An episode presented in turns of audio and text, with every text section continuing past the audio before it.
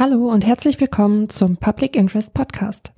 Ich bin Patricia beim Team Prototype Fund, verantwortlich für die Kommunikation. Zum Prototype Fund erzählen wir euch gerne später noch etwas. Zuerst einmal soll es aber kurz um diesen Podcast gehen. Hier wollen wir euch nämlich das Themenfeld Technologie im öffentlichen Interesse oder auch Public Interest Technologie vorstellen. Ihr fragt euch vielleicht, was das ist und warum wir uns überhaupt damit befassen. Genau das wollen wir in dieser ersten Episode klären, um euch einen Überblick zu geben. Der Podcast funktioniert so, dass wir in jeder Folge einen anderen Schwerpunkt präsentieren, der von Expertinnen inhaltlich vorgestellt wird und dann an konkreten Projekten veranschaulicht wird. Die Bandbreite der verschiedenen Schwerpunkte, die wir vorstellen werden, ist dabei sehr breit. Es wird um Nachhaltigkeit gehen, es wird zum Beispiel auch um Datensicherheit gehen oder um Maschinenlernen. Und wie ihr vielleicht daran schon hören könnt, Public Interest Technologie findet wahrlich überall Anwendung. Aber bevor wir inhaltlich richtig einsteigen, stellen wir erst einmal den Prototype Fund vor und erklären, warum gerade wir einen Podcast zu Public Interest Technologie machen. Dafür haben wir das ganze Team ins Boot geholt. Wer seid ihr denn? Ich bin Adriana Groh, die Leiterin des Prototype Funds und schon fast von Anfang an dabei. Mein äh, erster Arbeitstag war der allererste Demo Day des Funds Ende 2017. Damals habe ich als Projektmanagerin angefangen. Das heißt, ich durfte wahnsinnig viel lernen von unseren Förderprojekten, war in ständigen Austausch mit denen. Und jetzt als Leiterin darf ich das Team managen und kümmere mich um das Projektbudget und Controlling, welche strategischen Ziele wir noch so haben, mit wem wir gerne zusammenarbeiten möchten, habe also so ein bisschen das große Ganze im Blick und das macht super viel Spaß und wir suchen uns immer neue Herausforderungen, eben zum Beispiel unsere Ziele und so ein bisschen übergeordneten Überzeugungen, die wir mit dem Fund auch verfolgen, zu kommunizieren, was wir jetzt hier gerade machen. Ich bin Katharina Meyer und ich bin jetzt genau seit zwei Jahren beim Prototype Fund dabei und bin Head of Research. Das heißt, ich gucke mir einerseits die Wirksamkeit des Programms an und forsche aber auch durch qualitative Interviews zu Innovationsökologien. Das heißt, wie funktioniert eigentlich Innovation und Technologieentwicklung und natürlich auch zu den Themenschwerpunkten. Adriana, was genau ist denn der Prototype Fund? Der Prototype Fund ist eigentlich zwei Dinge gleichzeitig, nämlich ein Förderprogramm. Das heißt, wir fördern tolle Projekte, die tollen Menschen mit ihren Ideen dahinter. Wir sind aber auch ein Forschungsprogramm. Also wir erforschen eben, wie funktioniert Innovationsförderung mal ganz anders wie kann man eine neue Zielgruppe damit erreichen und damit befähigen, wirksam zu sein? Wie kann man dieses Feld erschließen an Public Interest Technologien? Und das machen wir sozusagen beides gleichzeitig. Also einmal konkret und einmal forschend wissenschaftlich. Für die Förderung mit dem Prototype Fund heißt es, dass wir ein ganz niedrigschwelliges und auch leichtgewichtiges Förderprogramm haben. Man bekommt von uns für ein halbes Jahr Gelder ausgezahlt, um an seiner Idee arbeiten zu können und setzt die dann in dem Zeitraum prototypisch um und präsentiert die am, an dem schon genannten Demo Day am Ende. Und für die Forschung heißt es, dass wir da qualitative Interviews führen mit den Geförderten und darüber hinaus auch das Feld erforschen. Katharina, kannst du noch erklären, was genau die Ziele des Programms sind? Also, der Prototype Fund bringt technische Innovation und gesellschaftliche Herausforderungen zusammen. Das heißt, wir denken beides gemeinsam. Es muss eine konkrete Herausforderung geben, die muss dann innovativ gelöst werden und im besten Fall, dadurch, dass sie öffentlich gefördert wurde, nachhaltig offen für alle zur Verfügung stehen. Weil im Moment ist es so, dass oft Lösungsangebote vom Markt gemacht werden und die sind nicht immer im besten Interesse der Nutzerinnen. Außerdem lassen sie außer Acht, dass in der Gesellschaft halt schon ganz viele Leute an guten Technologien arbeiten. Deswegen ist es so gut, dass es uns gibt, dass die Förderung einige Leute direkt unterstützt und dadurch, dass sie den Code aber sozusagen in die Commons und die Öffentlichkeit überführt, dazu beiträgt, dass solche Produkte sehr viel schneller am Markt ankommen und dann auch weiterentwickelt werden können. Super, vielen Dank. Dann noch einmal zurück zum Thema Podcast selbst. Adriana, warum startet der Prototype Fund denn nun diesen Podcast? Ja, wir sind ein äh, bisschen late to the party mit Podcasts, aber wir haben uns gedacht, da der Prototype Fund ja nicht nur ein Förder, sondern auch ein Forschungsprogramm ist und wir dementsprechend schon sehr viele Forschungsergebnisse sammeln konnten. Noch dazu auch im Austausch mit unseren Förderprojekten immer ziemlich viel mitbekommen, ziemlich viele interessante Gespräche führen dürfen, selber viel lernen, dass wir gerne ein schönes Format aufbauen würden, in dem wir das, was wir da alles an Wissen sammeln und an Learnings teilen können, weitergeben. Und dafür schien uns ein Podcast doch schon sehr geeignet zu sein. Und deswegen haben wir gesagt, ja, starten wir einen Podcast und erreichen damit ganz viele neue Menschen, die vielleicht Lust haben, sich den anzuhören. Du hast es eben schon gesagt, Podcasts sind aktuell ein großes Thema. Es gibt sie zu allen möglichen Themen und wir sind eigentlich mit unserem Einstieg schon ziemlich spät dran. Gibt es nicht vielleicht sogar schon genug Tech-Podcasts?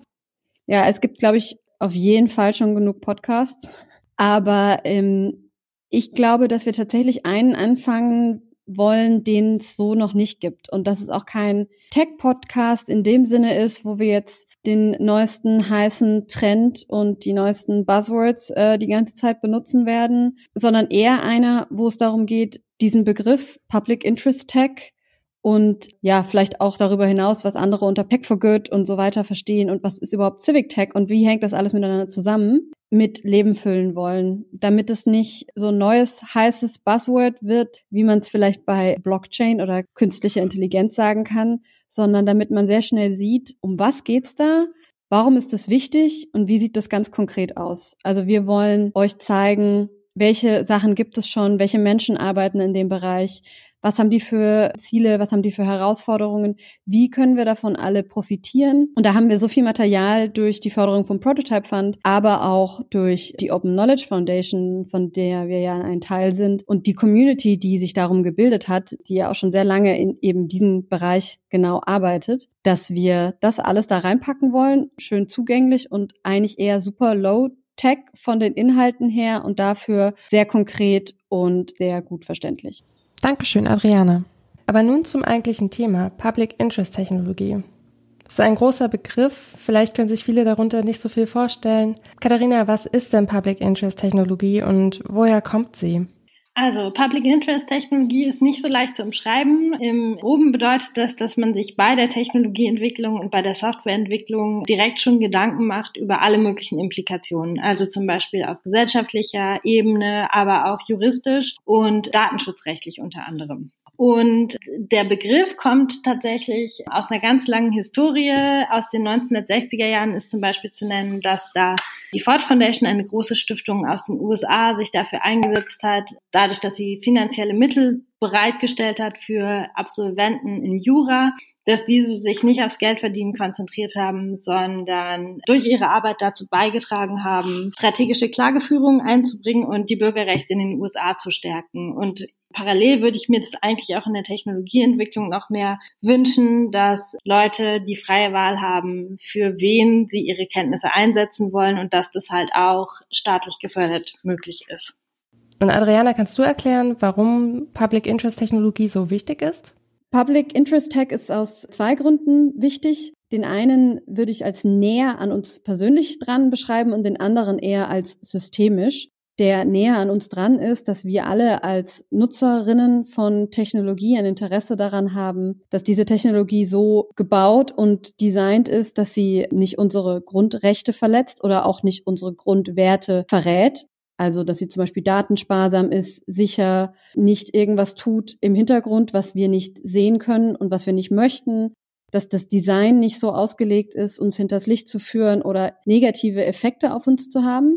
Das ist alles ein Interesse, das wir als Nutzerinnen haben. Aber der spannendere Punkt vielleicht, weil noch nicht so weit thematisiert wie dieser erste, den ich gerade genannt habe, ist dieser systemische, wo es darum geht, wie muss Technologie eigentlich gebaut sein und auch wieder designt sein, dass sie nachhaltige Effekte hat, die wir als Gesellschaft für wünschenswert erachten.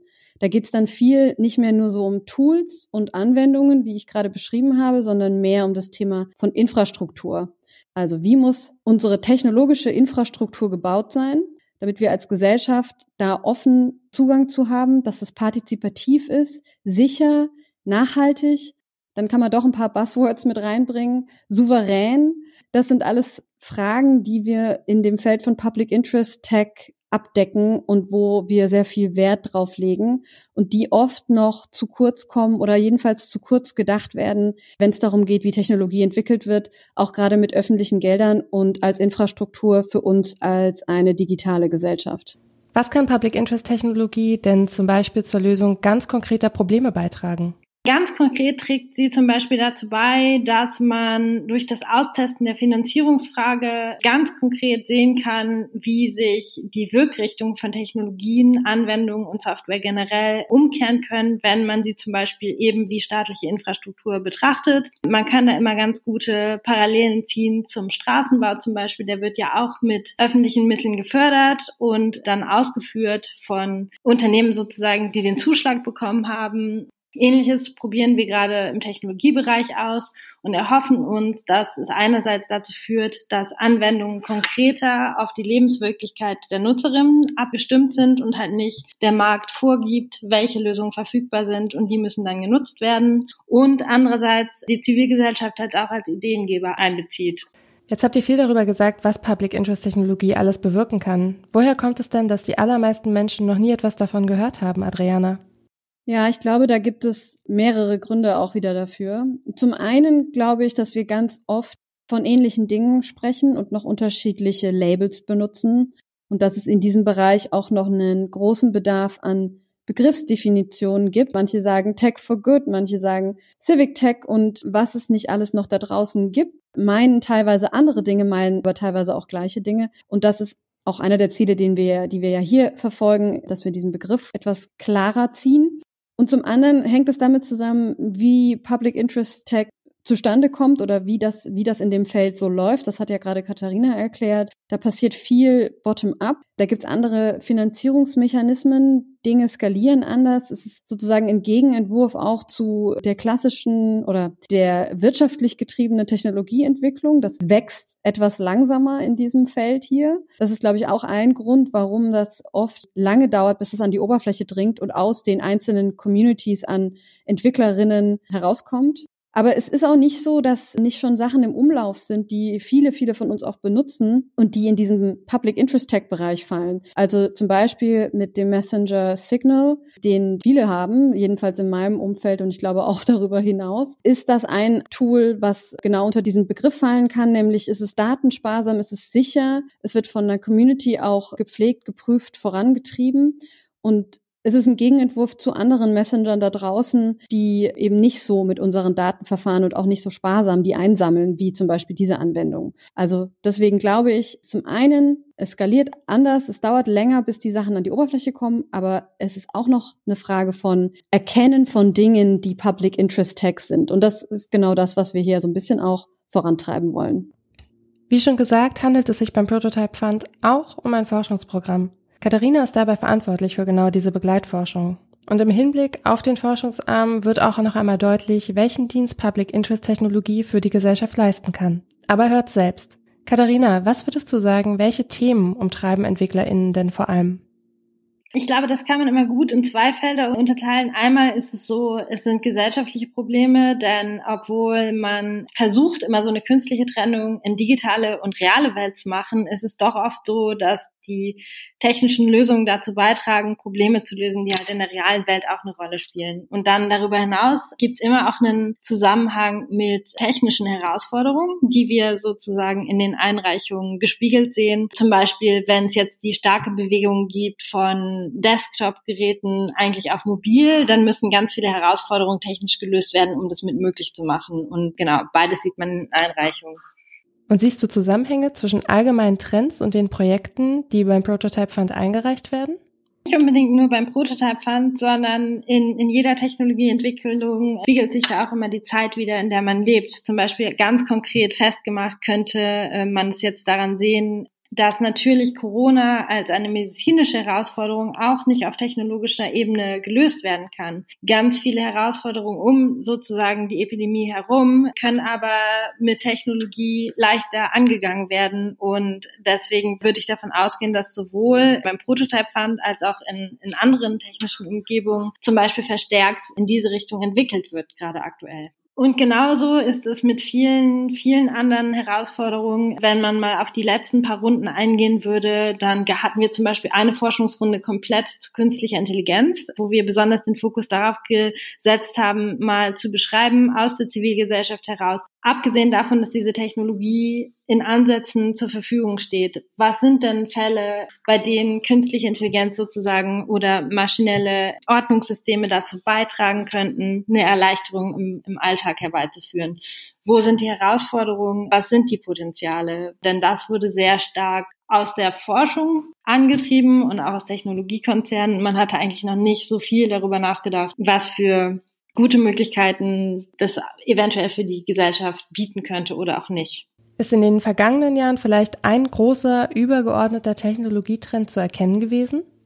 Ein allgemeiner Technologietrend, den ich problematisch finde, ist, dass durch ganz viel technische Kapazitäten, die bestehen, die Möglichkeit da wäre, Menschen bis in ihren kleinste private Umgebung ähm, zu überwachen und das ist natürlich nicht wünschenswert. Deswegen muss man daneben, was eigentlich machbar ist, meiner Meinung nach in der Technologie auch immer fragen, was wünschenswert wäre. Ein anderer Betra Bereich sozusagen, mit dem ich mich viel beschäftige und der auch im Prototype Fund sehr sichtbar ist, äh, sind Marktanteile sozusagen. Große Firmen, die immer schon Technologie und Software entwickelt haben, die haben natürlich durch die Nutzerzahlen und das Kapital, das sie in die Technologieentwicklung stecken können, einen großen Vorteil gegenüber kleinen Playern und Entwicklerbutzen aus der Zivilgesellschaft, die vielleicht nicht sofort eine so einfach zu nutzende Oberfläche bereitstellen können für bestimmte Sachen. Das wird jetzt besonders wichtig oder ist auch gerade schon besonders wichtig im Bereich der Cloud, also dass man die Daten auf dem Computer und Dokumente eigentlich nicht mehr bei sich, sondern distribuiert abspeichert. Da ist es so, dass gerade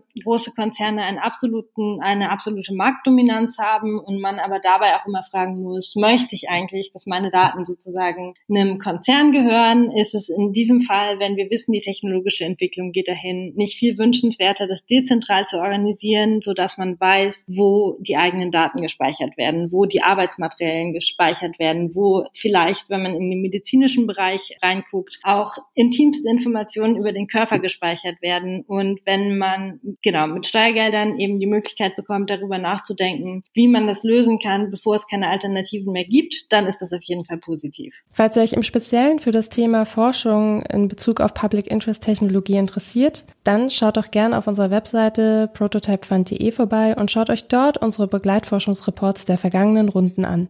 Jetzt habt ihr so einiges über Public Interest Technologie gehört. Am besten verständlich wird das Ganze natürlich mit Beispielen aus den Projekten. Aber dafür möchte ich euch erstmal kurz erklären, was für Projekte und was für Menschen, die dahinter stehen, der Prototype Fund überhaupt fördert.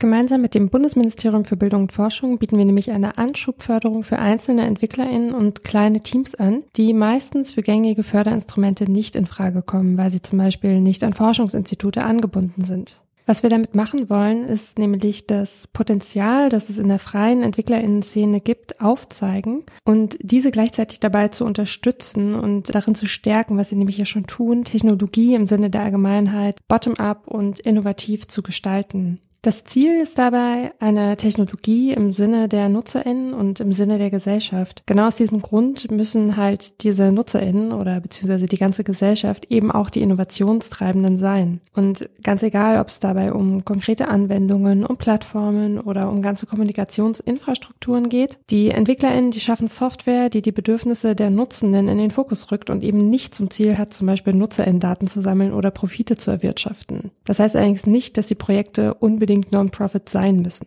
Pro Förderrunde fördern wir bis zu 25 Softwareprojekte, die übrigens Open Source sein müssen. Warum das so ist, verfahrt ihr gleich. Und aktuell befinden wir uns in der siebten Förderrunde. Die Bewerbungsrunde für die achte Runde ist schon abgeschlossen. Und nach diesen acht Runden gibt es nochmal acht weitere bis 2025. Die Förderprojekte lassen sich dabei in ganz verschiedene Themen und auch Technologiecluster einordnen, die die Bandbreite von Public Interest Tech ganz gut andeuten, natürlich aber nicht erschöpfen. Einige der Themencluster sind zum Beispiel Journalismus und Medien oder Inklusion und Diversität, Selbst- und Gruppenorganisation oder auch Demokratie.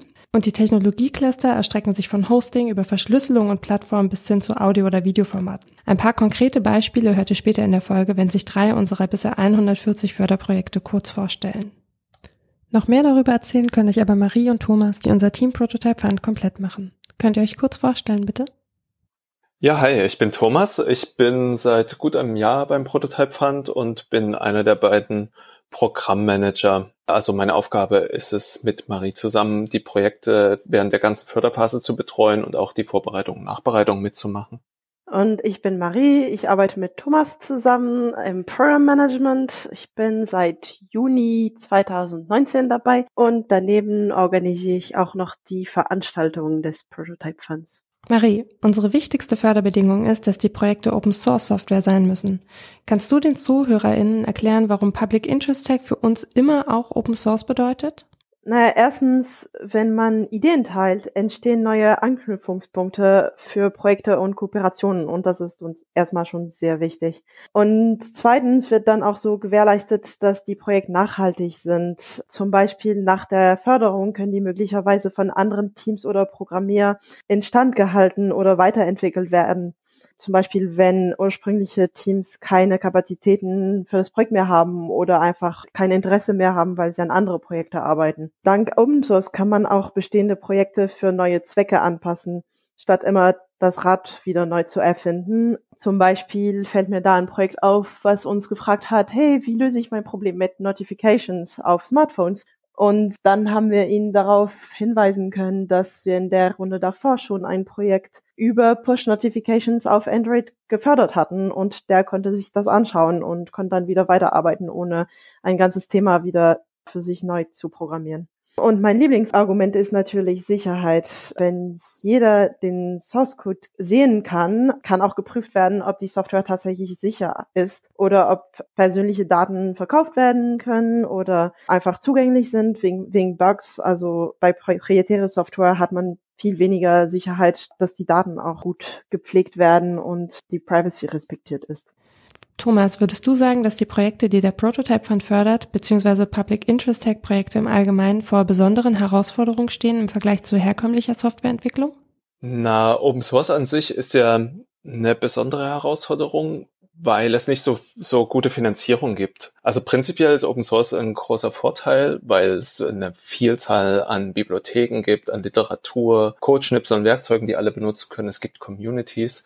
Aber eben die Finanzierung ist das Schwierige die Open Source, die wir als Prototype Fund fördern, soll ja vor allen Dingen der Gesellschaft dienen. Und da ist es ganz schwierig, daran ein bisschen das Modell zu hängen. Viele Projekte, die wir fördern, arbeiten auch nicht profitorientiert und äh, müssen dadurch sich auch kümmern, wie sie überhaupt den Fortlauf des Projektes finanzieren. Es ist auch ein bisschen ein Widerspruch, weil das ja eigentlich auch ein Interesse der Gesellschaft sein sollte, Open Source, die der Gesellschaft zugutekommt, zu fördern. Also da beißt sich so ein bisschen die Katze in den Schwanz.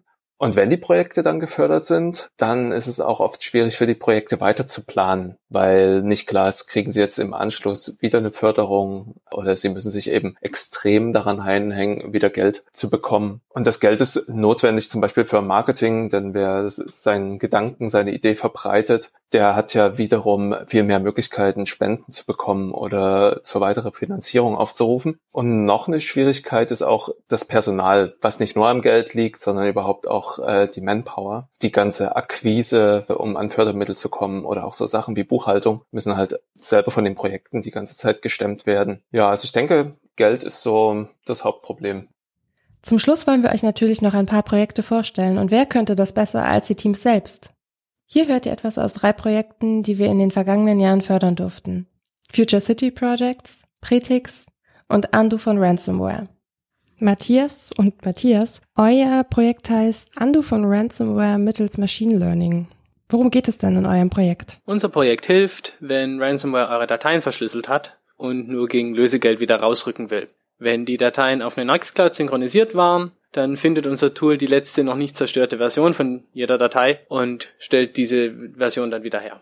Und wie dient es der Gesellschaft? Wer Opfer von einem Ransomware-Angriff wird, braucht eine Möglichkeit, wieder an seine zerstörten Dateien zu kommen. Das Lösegeld zu zahlen ist meistens keine wirkliche Option. Es unterstützt die Kriminellen, die den Angriff zu verantworten haben. Vor allem bringt's aber meistens nichts, weil die Dateien in etwa drei Viertel der Fälle auch nicht entschlüsselt werden, wenn man zahlt. Eine Nextcloud ist generell nützlich, einfach um Dateien zu teilen oder zwischen Geräten zu synchronisieren, aber mit unserem Tool hat sie dann bei einem Ransomware-Angriff auch noch Kopien der Dateien, bevor sie zerstört wurden und kann dann eine intakte Version wiederherstellen. Raphael, du hast Pretix gegründet. Kannst du uns erzählen, was es damit auf sich hat? Pretix ist ein Open-Source-System für den Verkauf von Veranstaltungstickets. Dadurch wird insbesondere kleinen Organisationen ermöglicht, sich von den großen Plattformen unabhängig zu machen und viel Geld zu sparen. Die Idee zu Pretix bekam ich selbst beim Organisieren von Veranstaltungen in einem Verein. Norbert, du hast zusammen mit Jakob das Projekt Future City Projects gestartet. Worum geht es denn dabei? Future City Projects ist die Software, die wir entwickelt haben. Das ist eine leicht zu bedienende Online-Plattform, mit der Bürgerinnen Stadtprojekte planen können und dabei Projektplanung lernen und mit der Kommunen Bürgerbeteiligungsverfahren aufsetzen können und dabei die Bürgerschaft ihrer Stadt in die Stadtentwicklung einbinden können. Und wie dienen eure Future City Projects der Gesellschaft? Ähm, Bürgerbeteiligung wird immer wichtiger, aber bislang gibt es noch viel zu wenige erprobte Verfahren und noch weniger digitale Tools. Future City Projects hilft den Kommunen dabei, strukturierte Beteiligungsverfahren anzubieten und dabei das brachliegende Potenzial in der Bürgerschaft zu aktivieren. Also die Bürgerinnen wollen sich ja gerne in die nachhaltige Stadtentwicklung einbringen, aber dazu braucht es mehr Verfahren in denen sie das können. Und unsere Software hilft Bürger und Stadtverwaltung miteinander in die Koproduktion von Stadt zu bringen. Und da wollen wir dazu beitragen, die Städte und damit den Planeten nachhaltiger zu machen. Woher kam die Idee dafür? Die Idee zu Future City Projects kommt aus dem Zukunftsstadt-Städtewettbewerb vom BMBF. Ich habe das Dresdner Zukunftsstadtprojekt für die Stadtverwaltung in Dresden geleitet, habe Dresden als größte Stadt im Teilnehmerfeld in die dritte finale Phase geführt und dabei haben wir halt ein Beteiligungsverfahren entwickelt und erprobt. Es war analog und dieses Beteiligungsverfahren haben wir jetzt in der Software digital abgebildet und damit steht es anderen Städten leichter zur Verfügung und kann größer skaliert werden. Das heißt, es können mehr Leute eingebunden werden in solche Verfahren. Das war's mit der ersten Folge des Public Interest Podcast. Wir hoffen, wir konnten euch einen ersten Eindruck von Public Interest Technologie vermitteln und vor allem hoffen wir, dass euch das Thema interessiert und unser Gespräch darüber euch gefallen hat. Auf prototypefund.de findet ihr noch mehr Infos zu Public Interest Technologie, zu den ganzen Förderprojekten und auch weitere Ressourcen zum Thema. Nach diesem ersten, etwas allgemeineren Einstieg wollen wir in den kommenden Episoden tiefer in die Materie abtauchen und konkrete Themen wie zum Beispiel Diversität oder Technologie und Nachhaltigkeit in den Fokus nehmen. Dazu werden wir unter anderem auch Expertinnen einladen und uns mit ihnen austauschen, sowie euch ganz viele weitere Public Interest Tech Projekte vorstellen. Unsere nächste Folge erscheint in circa vier Wochen. Wenn ihr uns auf Spotify hört, klickt am besten auf Folgen, damit ihr immer seht, wann eine neue Episode erscheint. Wenn ihr Fragen oder Anregungen habt, könnt ihr uns auch immer eine E-Mail an info at prototypefund.de stellen. Vielen Dank, dass ihr dabei wart. Wir hoffen, unsere erste Episode hat euch gefallen und bis zum nächsten Mal.